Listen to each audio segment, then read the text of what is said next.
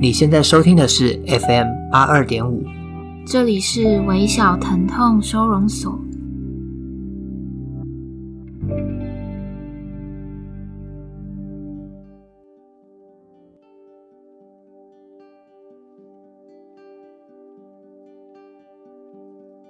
大家好，我是三号。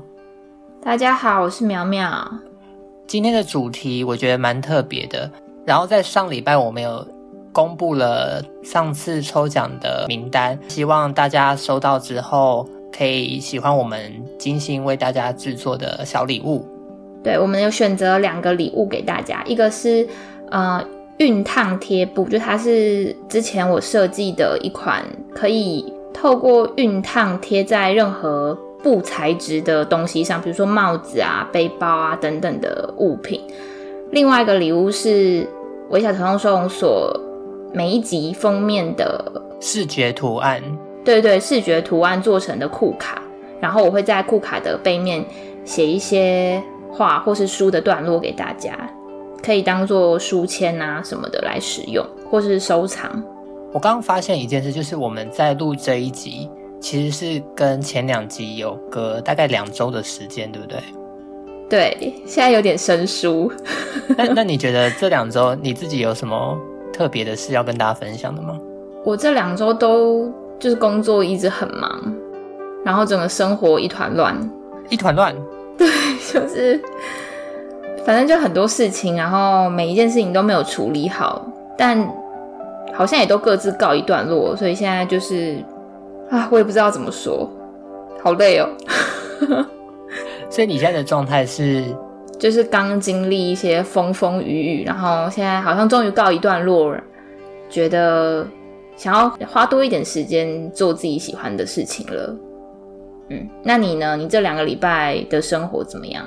呃，我见了蛮多很久没见的朋友，然后跟他们聊了很多事情。那也因为他们让我有一些不一样的想法产生，不管是对于工作或是生活，都有一些。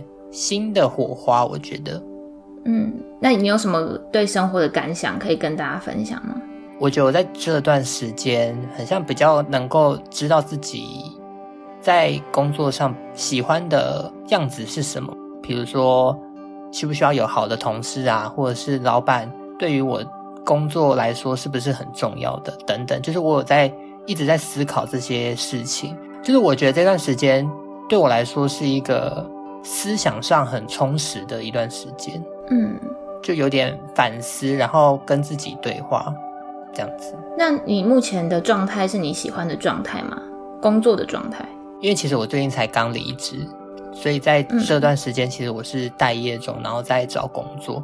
因为我在台北嘛，所以我也不太敢乱花钱，我就会去图书馆那边看书，或者是用电脑找工作。那在这段时间是一个人。独自生活每一天，这样子是这样讲吗？嗯，对啊，对。我觉得独处真的会让自己想很多事情，然后那些事情是只有独处的时候才会想的事情。对，而且重点是，我觉得现在我还练习到，当我有一个想法，我就会把它打在手机或者是电脑上，然后一直用对话的方式跟自己对话。这好像蛮不错的。你有因为这样子就是得到什么收获吗？因为我上一份工作离职，其实就是因为某些工作上的一些问题，然后我就在反思说，哎，那我这样子是不是因为怎么样怎么样怎样，或者是哎，我是不是对于这份工作有特别不喜欢什么，或是我想念前一份工作的什么特质，以至于我对于工作这件事情有比较期待的一个方向走，所以我就一直跟自己对话，那后来也得出一些结论。就蛮感谢这一段时间的沉淀，嗯嗯嗯嗯。那我们刚刚讨论到的话题呢，跟今天的主题有点相关。我们现在请淼淼来为大家讲解一下。好，我们今天要谈的就是普鲁斯特问卷。我一开始看到这个问卷是在一个出版社的创办人的访谈过程里面发现的。他找了很多文学的创作者，然后。用这个问卷来访谈，了解那些呃创作者的生活。那这个问卷它是在十九世纪的英国资产阶级，他们为了探索自己而设计出来的一个测验。那这个测验它包含了二十八个题目，这些题目都十分简单。然后我就想说，我们好像可以透过这个问卷来了解一下彼此，了解我们的思想价值观，或者是分享一些我们的生活经验。那这个问卷它也会依据我们呃年龄的增长、心理状态的不同，导致答案的不同。然后我就邀请三号选择了几个问题，就是从这个问卷里面。然后我们原本想说要各自选五题，结果发现这五题里面有其中三题是一样的，就很巧这样。那第一题是你最希望拥有哪一种才华？我当初选这一题的动机，其实是因为我先上网查了一下普鲁斯特问卷，然后刚好看到他自己。根据自己的经历，然后在十三岁跟二十岁写的答案。那他在十三岁写的答案是，他希望当时是有阅读、做梦跟写诗的才华。然后在二十岁的时候是意志力与难以抗拒的吸引力。然后我就觉得，我也因为年纪，然后经历跟环境这件事情，改变了很多，跟小时候的想法有所不同，还有价值观。嗯，好像可以理解。所以你自己也觉得，你小时候的答案和现在的答案会是不一样的吗？其实没有想过自己需要有哪一种才华，所以你如果问我以前跟现在，我可能还回答不出来。那你呢？我一直想要变成一个自律的人，因为我常常感觉我的生活有很多烦恼，是因为我不够自律引起的烦恼。我以前觉得这可能是我自己没有计划，所以没有作为，所以我就买了很多那种周计划、月计划或者是什么年度计划，写了很多的计划。然后一开始列好计划的时候会觉得很开心，这样。可是到最后没有完成的事情，其实多过于有完成的事情很多。然后就因为这样对自己越来越失望，最后就放弃去做那些事情了。直到我下一次又觉得，哎、好像自己是缺乏计划，就有这种错觉，然后又重新拟新的计划，就一直这样子循环。那我后来发现我自己有两个问题，我不知道你你会吗？就是你会，你是一个会拟定计划，然后按照计划执行的人吗？还是你就是随心所欲的想做什么就做什么？我觉得在出社会之后，对于自律这件事情，我。我觉得我做的蛮好的，自己讲。我也觉得诶，因为我那时候在花莲，然后因为生活的整个步调太规律了，我在一开始就会变得比较，比如说我很随便花费时间。那我后来有惊觉这件事情，所以我就有买一个笔记本，那有写，比如说每周计划或是每个月的计划啊，这样子，然后自己去完成。我觉得可以跟大家分享一件事，就是我蛮骄傲的，就是那时候我去，我在花莲有就是去健身房，然后我当初因为我觉得花钱就一定要达到那种 CP 值最高的那个境界，所以我一个礼拜都会去三次，嗯，然后就撑到两年的合约到期结束，这样。就在你回花莲工作之后，然后你每天念英文，然后也考到了自己英文认证的那个目标，我就觉得。非常厉害，并不是说分数很厉害，而是规律的做一件，并不单纯是娱乐的事情。我觉得这是厉害的，嗯，因为像我自己，我在下班之后，我可能想要运动、工作或是看书进修，可是我其实根本没有办法做这么多事情。然后做完一件事，我可能会在意其他没有完成的事情，也就是说我。不论做了什么事，我都会对自己失望，因为我列了太多的目标给自己，但同时我又没有那么多时间可以运用。那第二个是我就是一个不够自律的人。像我有个朋友，我是看到他才知道，哦，原来世界上真的有这种人。他曾经为了得文学奖，然后他每天。跟他的朋友说，请他列一个题目给他，像是作文这样。然后他训练自己每天在一个小时内完成一篇五百字以上的文章。嗯，很厉害耶。嗯，真的。然后他他得过的文学奖至少三十个吧。哇，这么多，真的很厉害。然后他写论文的时候也是，他每天都有就是论文进度的计划，然后他也很按照计划执行，然后成为整个系内第一个拿到博士学位的人。可是我就是那种很爱把事情拖到最后一刻的人，对，我就蛮讨厌自己这样，所以我觉得如果可以拥有一种才华，我应该会想要自律。嗯，可是我觉得你你在花莲，应该也不是说在花莲，就是你很像也会很容易因为人或者是环境，以导致你很像没办法专心做某件事情。没错，就是我太容易被环境影响，所以我有时候就会变得有事情必须完成，或者是我的工作进入一个很忙的阶段的时候，我甚至会想要放弃所有令我觉得烦心的事情。甚至是一段感情的关系，就我觉得那个会影响我很多。可是我觉得我那时候也是因为比较常是一个人，所以我也可以比较专心去做我计划内的事情。嗯嗯嗯，对，我觉得一个人的时光的确是可以比较自由的安排，但我觉得也有的人他可以在两个人的关系里也可以做好一个人该做的事情。我觉得那是蛮厉害的。那你以前的想法就是最希望哪一种才华是什么？我以前可能会想要不寂寞吧，就是想要是一个不会感到寂寞的人。因为我觉得我以前是就在上一集我有提到，我是一个很害怕孤单的人，但现在已经渐渐克服了。所以就像你讲的，就是因为某一些经验或是年纪的增长，然后有不同的答案了。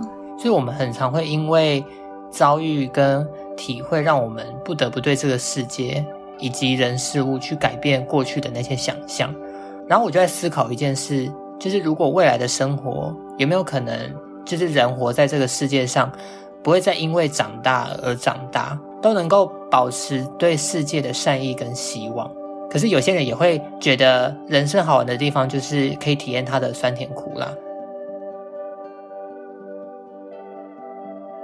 第二题呢，它的题目是你自己的哪个特点让你觉得最痛恨？然后刚好我跟淼淼的答案都是一样的，那你来说一下吧。就是我们都认为自己过度在意他人的想法或是看法。那你觉得你是一个爱自己的人吗？其实我每次看到就是书上或是报章杂志讲到爱自己的时候，我都不太确定那是一个。什么样的意思？如果爱自己是指对自己好，愿意为自己花钱，我觉得我应该是有做到的。就是我我一样会买喜欢的衣服给自己，然后我加班的时候我也会买甜点犒赏自己。所以如果爱自己是这样子的话，我应该有做到爱自己吧？嗯，爱自己，你是吗？被你这样一讲，我不太确定爱自己明确的定义是什么，但我觉得我很像爱自己，也没有不爱自己。好，就是没有特别对自己很好或不好这样。嗯，好无聊的人哦。但我觉得我应该会，比如说，虽然没有爱自己，但我不会让自己是处于一种不太好的生活状态下吧，应该是这样讲。嗯，哦，我之前有听过一个说法是，你怎么照顾五岁的自己，就怎么照顾现在的你。所以我才会觉得，嗯，爱自己可能就是尽可能的照顾到自己的感受吧。就不论是开心或者是放松等等的，顺从自己的感受，这样吗？我也不太确定，可能是吧。我最近在听一个 podcast 节目，叫做《哲学新媒体》，有一集刚好提到是对于自我形象的内容，里头讲到法国哲学家卢梭，他提出。我们会因为自己的形象产生众多的烦恼，是因为不够爱自己，太在意别人的眼光，把自己退缩在自己的框架里面。想要解脱，就要更爱自己，而不是单纯爱在别人眼中自己的形象。要怎样衡量自己想要成为的样子，达到自我认同，他人眼中的样子，同时也不会因为旁人而影响自己。我觉得这个是需要练习的一件事。那我想问你，你觉得自己的自我形象是怎么样？我不太会猜测自己在别人眼中是怎么样的。不过我觉得他讲得很好，就是有很多烦恼都来自于我们担心别人眼中的自己不够好，然后我们有时候并不是爱自己，而是爱别人眼中的自己，所以我们才会想要成为那个样子，但没有去问自己说，我真正想要成为的是什么样子。然后我也觉得，我就像他，你刚刚讲的那个哲学家叫卢梭，我觉得我们就是如果在意别人的眼光，都会因为在意别人不喜欢自己，所以一开始都会用一种比较安全的、不会让人讨厌的样子去接近新认识的人，或者是大部分的人都这样吧。但我认为，这对很多人而言是社交的策略，但对某一些人而言，它其实是来自怕被不喜欢的恐惧，就是怕被整个群体遗弃所做的一个自我形象的包装。在那个 podcast 节目，他也有提到一个叫做“高贵的野蛮人”，因为在没有人为的社会性状态下，一切的生活都是出自于维生的本质，就有点像动物饿了就想要去找吃的，想睡就直接睡，然后遇到任何的异性都可以成为伴侣。有点像是没有自我跟自我形象的那种生物。后来有了聚落或者是群体的出现，这些野蛮人就没办法独自行动，然后会对他人产生一些不一样的眼光。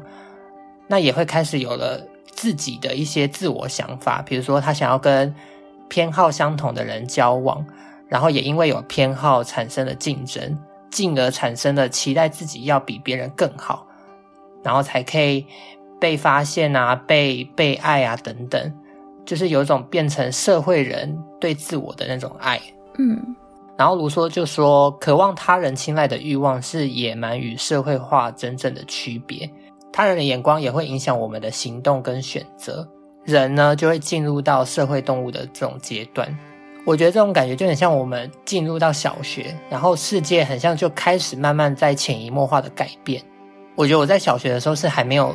在意别人眼光的想法是到了国中才比较明显。你自己知道是什么阶段的时候开始，就像刚刚讲的，在意别人眼光，然后进而改变自己的自我形象。这样，你刚刚讲的时候，我也想到我小学的经验。我可能又更早一点，因为我小学的时候有就是被欺负、被霸凌的经验，所以就会知道被遗弃是怎么样。然后因为被排挤嘛，所以。就会反思自己是不是有什么不够好的地方，这时候就会开始形成那个在意别人眼光、检讨自己、把自己变成别人可以接受的样子的那种行为模式。小时候缺少被肯定这件事情，也影响到我的现在。如果小时候缺少被肯定，或是在群体中被冷落的话，我觉得就很有可能在成长的过程逐渐形成人格的缺陷。我记得我小时候应该是在小学的时候，班上有一个男生，我还记得他叫什么名字。然后，但我们非常的不熟。嗯、小时候我爸妈也是不断的叮咛我要把考试考好啊，要拿好成绩等等。可是他就是那种呃成绩不好，考试常常不及格，然后也。表明了自己就是不喜欢念书，甚至他考差了也是一副不在意的样子。然后他还会跟大家说：“没关系啊，反正回家就被打几下而已。”然后那个时候大家都笑他，觉得怎么会有这样的人这样。可是其实我自己是很羡慕他的。他看起来是真的完全不在意考差这件事。然后比起考差就耿耿于怀的我，我就觉得他会不会才是那个懂得爱自己的人？就是他知道，呃，他自己最想要的是什么，他就是不喜欢念书。可是，呃，当时的我是没有办法去拒绝这件事情的。然后，不管是在呃成绩上，或者是社交上，我好像都没有被肯定。所以，嗯，可能是因为这样吧。所以一直到现在，我觉得我好像都是。很在意别人眼光的人，比较没自信，知道吗？嗯，好像是我自己一开始觉得自己没自信，但后来发现是不是蛮多人都没自信？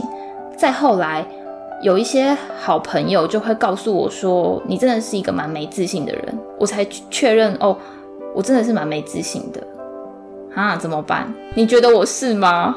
应该说，我觉得你不是整体来说这个人是没自信的人，但是你可能在某些，比如说场合或者是行为上会感觉到自卑吗？嗯，不是自，没有到自卑，就是不够肯定，对，哦，不够肯定。嗯，但我觉得没自信，就像你刚刚讲的，我也是到后来才发现，好像大家都是这样子。我原本也以为只有我很容易没自信，或是很容易。就是想很多、担心一堆事的人这样，但是到后来才发现，就是每个人都会有这种的经验。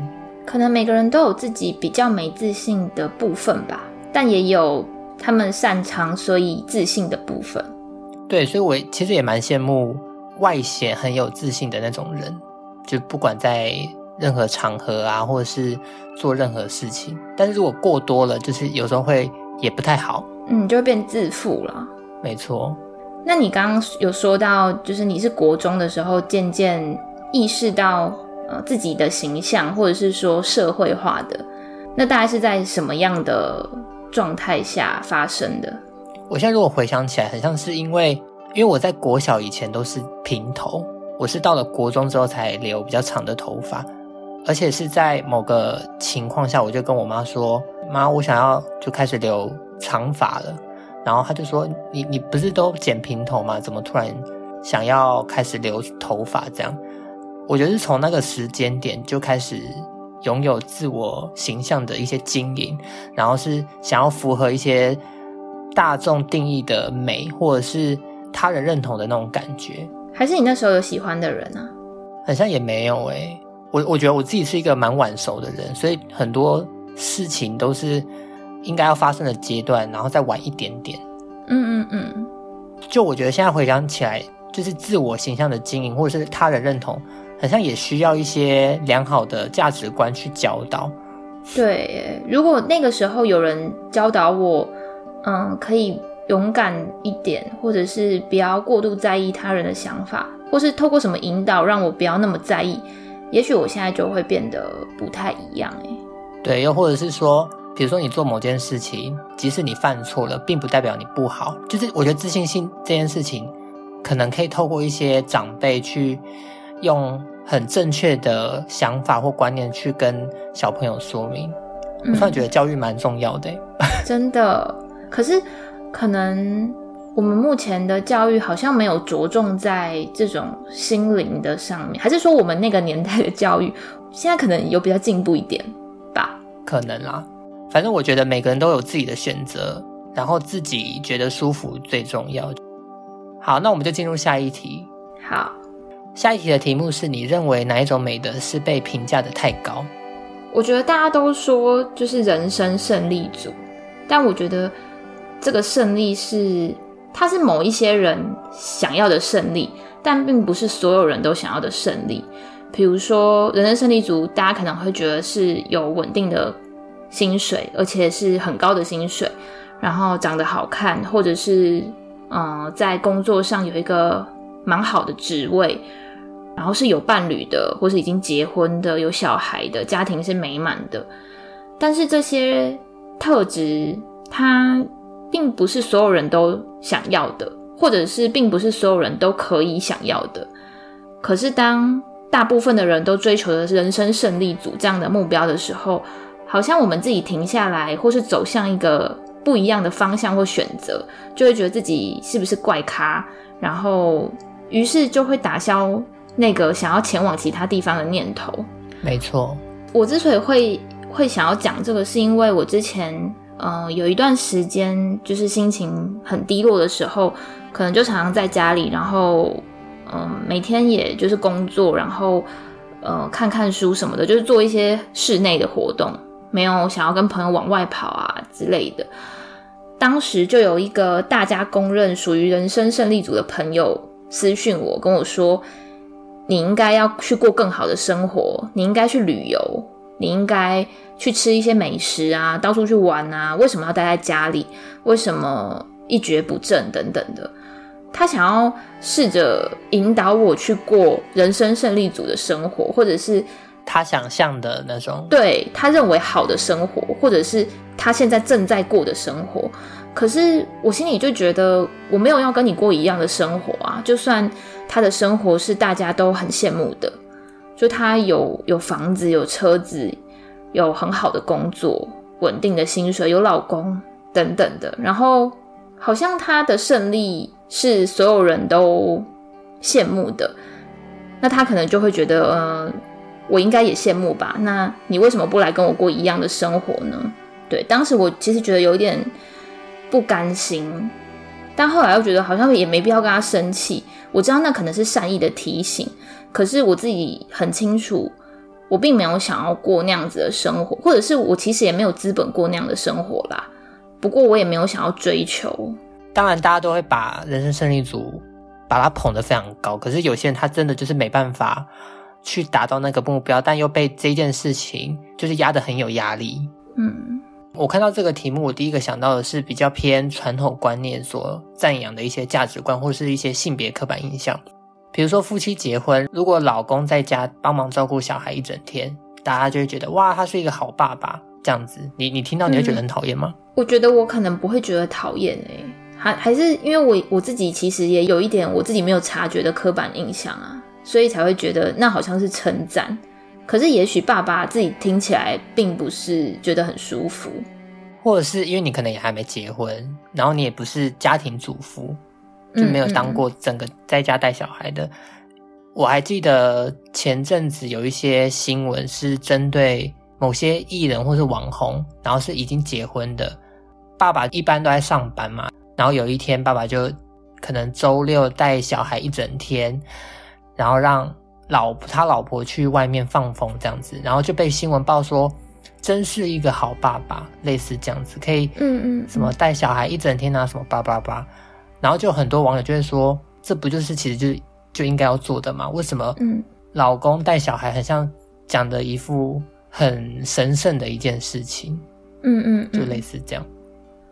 我觉得我父母亲的那一辈可能也会有这样子的回应，就觉得呃会洗碗、会洗衣服，怎么样就是一个好爸爸。像我妈平常也会觉得啊，我爸都不洗碗，如果我爸会洗碗，那他就是一个好丈夫等等的。可是其实我觉得那来源自于过去整个他们两个相处整个生活里面，我爸都是一个不帮忙的人，以至于他好像做什么就变得。很好，我觉得好或不好，应该不是这样子定义的啦。应该是只要夫妻两个人觉得舒服，这样子的分工是他们都可以接受的，那就好了。就是我们旁边的人其实不用评价太多。我觉得也可以推荐大家去看一部电影，叫做《八十二年生的金智英》，这是一个韩国电影，然后有点哭，哭到爆哎、欸。它电影的内容就是有点讲我们在讨论这件事情，也可以推荐大家去有空去看一下。好，那我们就进入到下一题。你对自己的外表哪一点不满意？这一题是你选的吗？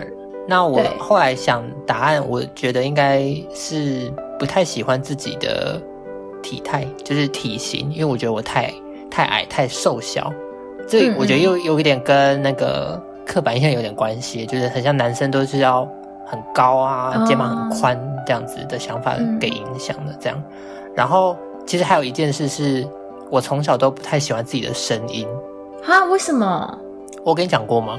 没有哎、欸。可是哎、欸，很多人都回应说很喜欢你的声音哎。我觉得这件事情回溯到大学，才让我更确定我很讨厌自己的声音这件事情。因为我在学生时期的声音其实算比较细一点，我觉得啊。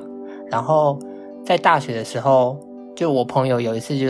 我们去唱歌，然后唱一唱，他就说：“哎、欸，你声音好扁哦，很像鸭子，好坏哦。”然后就自从那一次，我就对自己的声音这件事情很没自信。嗯，然后是后来创 Podcast，然后这样一路下来，我就觉得，哎、欸，自己蛮越来越习惯自己讲话的声音，然后也比较敢聆听。嗯嗯嗯，就这样，这样很好。哎，我觉得我跟你不喜欢的原因有点类似，像我，我就不喜欢我自己皮肤很黑。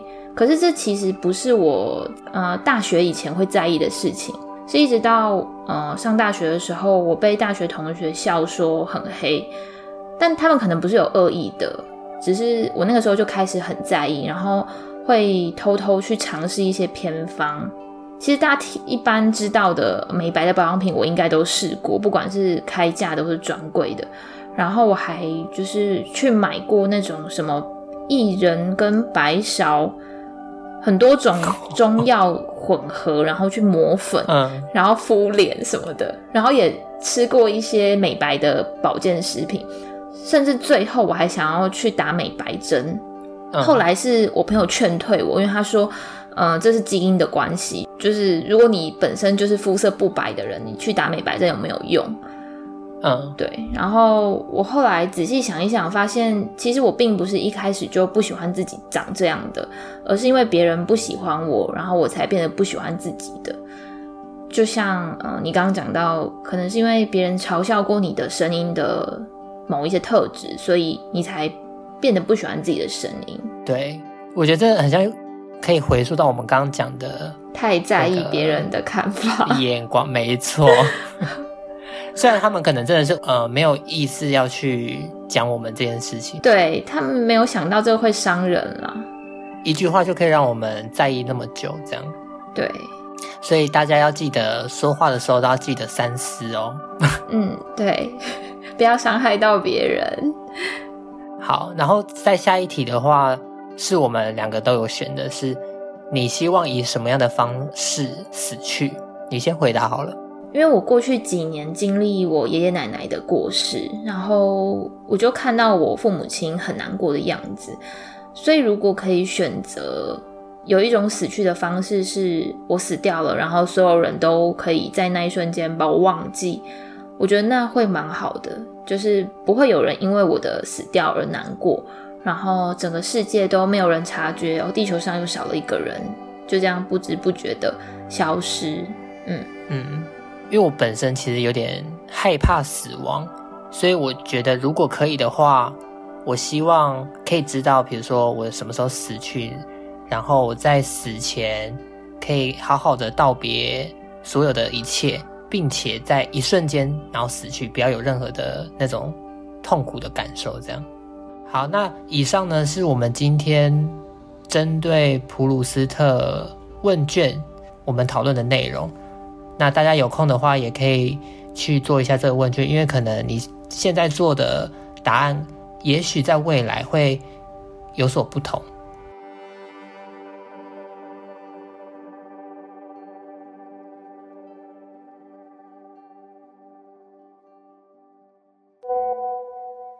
写一封信给他。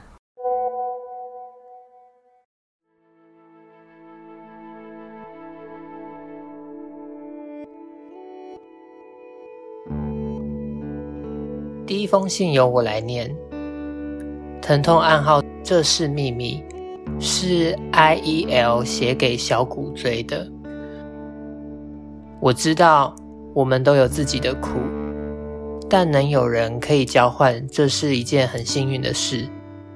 遇见你，我很幸运。在过去，在班上我犹如异类，不知道自己究竟做错了什么。突然一句“丑八怪”“你好恶心”之类的语句不断出现，不知道是哪里令那些人不顺眼了。默默地坐在边边也有事。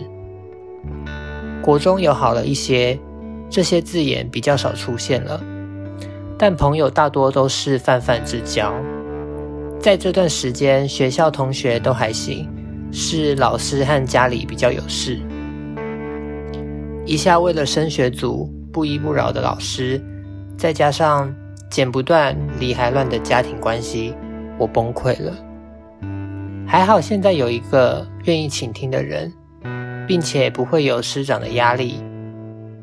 这个人帮了我很多，我一直以为只要微笑，什么都能忍住，但他让我知道，适时的发泄不是罪。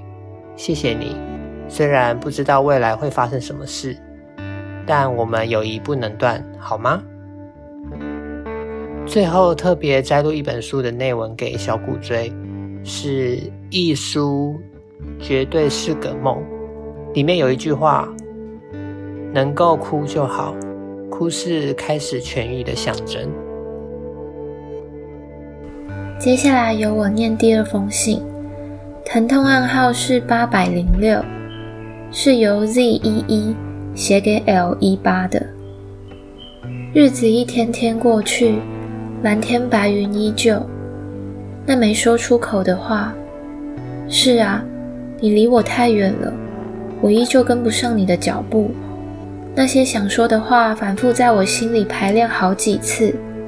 你的长相也在我脑内徘徊好几次。你太耀眼了，太受欢迎了，我无法再继续喜欢你了。听说人一生会遇到将近三千万个人，你注意不到我也无所谓了。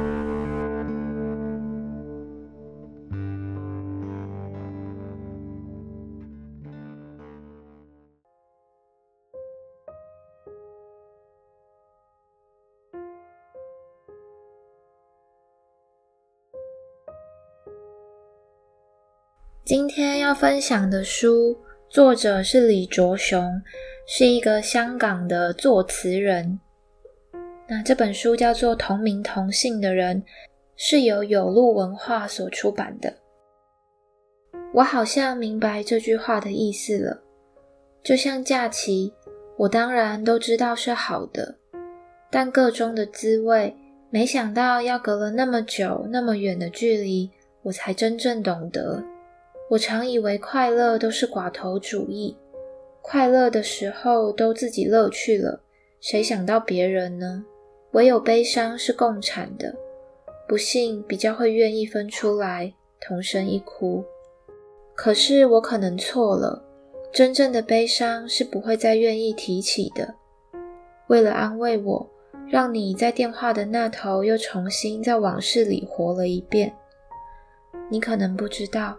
这是我最感动的部分。李卓雄，他是一位相当有名的作词人，他曾经帮莫文蔚呃写过一首歌，叫做《不散不见》。他的歌词有一段是这样的：我想亲口说再见，你的空位还在这，在开始之前，句点后面存活在我里面，不散不见。李卓雄在呃这本书里面有提到，他称作写作的自己是另一个李卓雄，是和李卓雄同名同姓的人。我想，也许我们每一个人都在各自的角色里面被切割成很多不一样的身份。我有时候会觉得，要把每一个身份都做到最好。是很困难的。如果你也觉得困难的话，可以试着允许自己去逃跑，找到一个跟现在的环境不太一样的地方。